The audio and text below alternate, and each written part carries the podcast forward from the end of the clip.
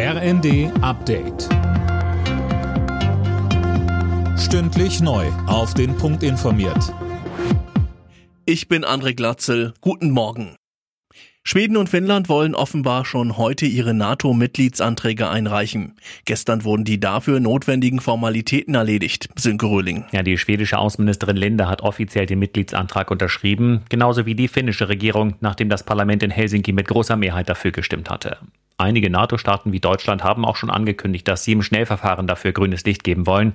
Einzig die Türkei sperrt sich noch. Offiziell begründet Präsident Erdogan das weiter damit, dass die beiden Länder Terroristen unterstützen. Es wird aber vermutet, dass er nur heraushandeln will, dass die USA seinem Land Kampfjets liefern. Die Verhandlungen zwischen Russland und der Ukraine zur Beendigung des Krieges sind vorerst ausgesetzt. Das hat ein ukrainischer Unterhändler erklärt. Die Gespräche würden nur wieder aufgenommen, wenn Russland konkrete Vorschläge mache. Die neue Missbrauchsbeauftragte der Bundesregierung will Betroffene sexualisierter Gewalt stärker in die Präventionsarbeit mit einbeziehen. Denn sie wissen genau, was Opfer wann brauchen und wie die Täter vorgehen.